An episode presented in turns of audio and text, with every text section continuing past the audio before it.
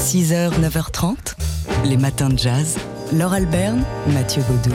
C'était hier les 80 ans du bassiste contrebassiste et bassiste électrique Steve Swallow. Ouais, Steve Swallow qui mange aux deux râteliers de la basse, la contrebasse et la basse électrique. Euh, sa carrière commence dans les années 50 aux côtés de Buddy Tech et, Buck Clayton, ensuite dans le trio de, Paul Blay, puis avec le guitariste Jimmy Jufrey, et puis euh, dans les années 70, c'est l'époque, il se frotte au jazz fusion, notamment en compagnie de Larry Coriel et Gary Burton, et euh, c'est là qu'il va basculer de l'autre côté, du côté de la face sombre de la basse du côté de la basse électrique. On écoute ici Steve Swallow donc nous raconter cette rencontre. J'ai joué de la contrebasse jusqu'à mes 30 ans. C'était un véritable plaisir et une carrière respectable. Et me reconvertir en tant que bassiste électrique, c'était la dernière chose au monde que j'aurais imaginé. Jusqu'au jour où j'en ai touché une et je suis tombé uh, amoureux de la Gibson EB2. E uh, Ça a été un moment décisif hein, pour moi.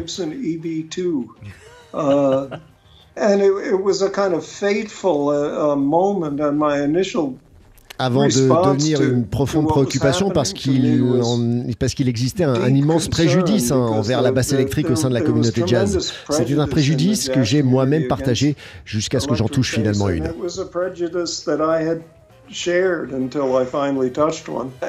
Alors voilà, Steve Swallow est devenu bassiste électrique donc, mais il n'a pas pour autant euh, délaissé euh, la contrebasse. On l'écoute ici en 2006 avec un extrait de son album So There, euh, paru sur le label ECM dont il est devenu l'un des piliers. Voici ici later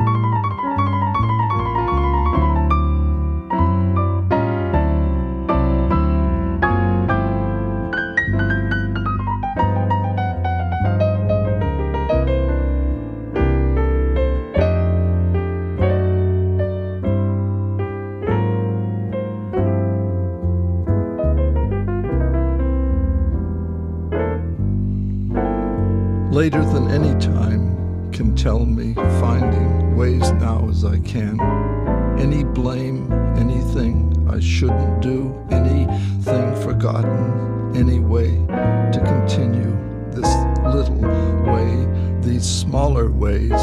Pride I had, what I thought I could do, had done. Anyone, anything still out there is there some one possible, something not in mind, still as my mind, my way?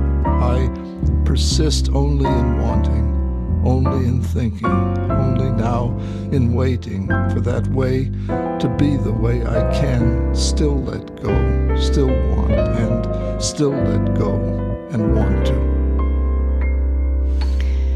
Les fondamentaux avec le contrebassiste ici, donc Steve Swallow et le pianiste Steve Kuhn en 2006. Euh, si vous avez envie d'en entendre davantage sur Steve Swallow, euh, sachez que euh, John Scofield était venu au mois de juin dernier à l'occasion de la sortie de son dernier album en hommage aux compositions de Steve Swallow et enregistré avec lui d'ailleurs pour nous parler de ce projet.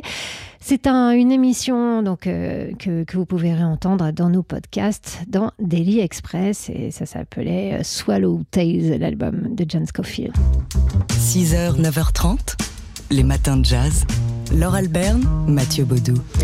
Ça n'aura duré que 4 minutes, mais alors ces 4 euh, minutes font fantasmer le monde entier et en particulier la presse française l'intervention de Miles Davis à un concert de Prince. Ouais, on en a beaucoup entendu parler depuis de nombreuses années. Ça y est, on a les images. Miles Davis et Prince sur scène, côte à côte.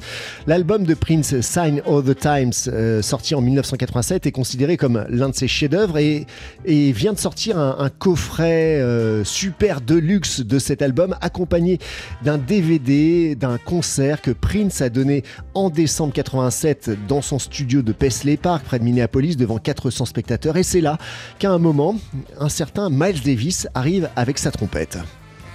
Alors, on va vous faire vivre euh, ce moment. Écoutez, Là, c'est pour mettre un peu dans l'ambiance. Hein. On est dans les années 80, clairement. Hein. Oui, on est en 1987, donc imaginez que Prince a un brushing, hein, bien sûr.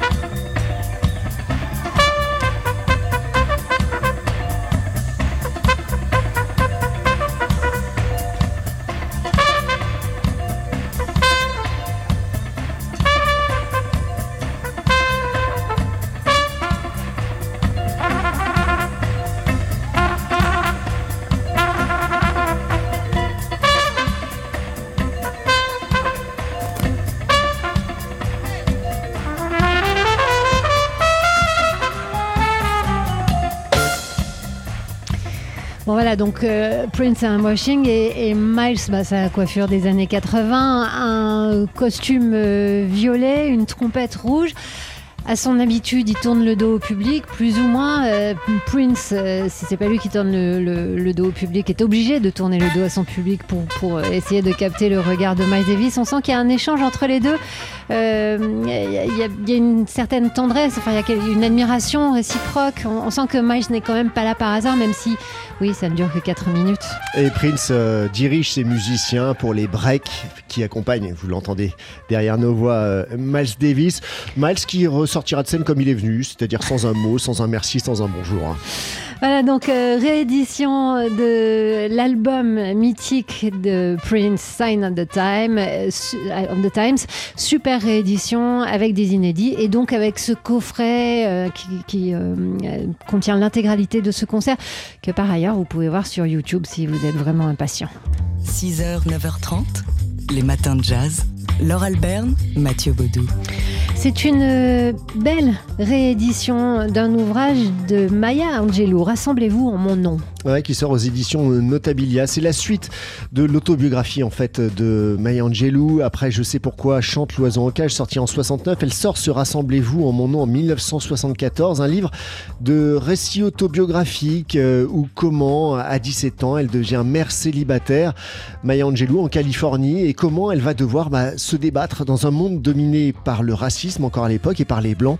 Comment elle va devoir bah, traverser un peu tous les métiers euh, qui s'offrent à elle. C'est-à-dire qu'elle entre violemment dans l'âge adulte après une enfance euh, difficile hein, qu'elle a raconté dans son ouvrage précédent. Et euh, entrant dans cet âge adulte, bah, elle, veut acquérir son indépendance. Très vite, elle est confrontée au racisme lorsqu'elle passe un test pour devenir standardiste, un test qu'elle est sûre d'avoir réussi, puis on lui renvoie une, une blanche, lui renvoie à la figure que non, elle n'a pas le niveau et donc elle deviendra commise en, cuisine, en cantine, puis elle deviendra cuisinière, puis danseuse, euh, puis chanteuse. Mère Elle voudra entrer dans l'armée, voilà, mère Macrel se prostituera. Enfin bref, c'est un apprentissage difficile de la vie pour celle qui par la suite et, et qui est par ailleurs relativement éduquée dans sa jeunesse, qui par la suite donc deviendra euh, universitaire, écrivaine, euh, poétesse, proche de Martin Luther King, de James Baldwin. De Nelson Mandela. Euh, c'est ce qui domine aussi dans ce récit, c'est cette volonté inébranlable de s'élever en permanence malgré les difficultés, les obstacles qui, font, qui lui font face. Maya Angelou, donc, qui a sorti Rassemblez-vous en mon en 1974. Très belle réédition, vous l'avez dit, Laure, qui sort aux éditions Notabilia avec une traduction de Christiane Bess. 6h, 9h30, les matins de jazz. Laure Alberne, Mathieu Baudou. Et je crois que vous savez déjà de quoi on va parler vu que j'avais laissé mon micro ouvert. En effet, l'exil paisible des Black Panthers de Normandie. C'est un long, un très long article à lire dans Le Monde, sur le site du Monde. Et qui nous raconte une histoire euh, bah, peut-être un peu oubliée, celle de quatre euh, membres des Black Panthers américains qui, le 31 juillet 1972, détournent un avion, le vol Delta Airlines 841 Détroit Miami, pour atterrir en France. Ils seront jugés quand même en France pour euh, ce crime, ce qui est considéré comme un, crime aux États-Unis. Ils risquent la peine de mort et sont considérés comme extrêmement dangereux aux États-Unis. La justice française va les acquitter et refuser de les extrader. Il faut dire que l'opinion est de leur côté. Alors 75% de l'opinion publique s'est dit de leur, de leur côté. Et puis il y a le soutien des intellectuels français. Alors il y a des intellectuels de gauche, il y a Jean- Jean-Paul Sartre, euh, Yves Montand, Simone Signoret, euh, il y a James euh, Baldwin. James Baldwin aussi euh, qui vit en France à, ce moment-là et, qui se dit fier d'eux. Euh, ces, ces propos euh, sont euh, recueillis aujourd'hui, hein, puisque l'un de ces quatre, dit les quatre de Fleury, vit aujourd'hui à Caen. Ouais, c'est Melvin McNair qui raconte, qui revient sur cette histoire dans euh, le journal euh, Le Monde. Euh, on rappellera quand même que euh, cet article est écrit à, l'occasion bah, de, du re- euh, rebaptême, Oui. du renommage de certaines rues de la ville de Caen. Euh, le 18 septembre dernier, plusieurs dizaines de personnes se sont réunies euh, pour euh, le projet Caen à elle. Et donc, une rue va être dédiée. Enfin, d'ailleurs, c'est la première plaque qui a déjà été vissée, hein, dédiée à Jean McNair. Voilà, donc l'une de ces quatre Black Panthers. C'est une longue histoire sur laquelle revient bah, le, le dernier, euh, le, Normand désormais de cette équipe dans Le Monde. Vous pouvez trouver l'article en entier sur lemonde.fr. Les matins de jazz.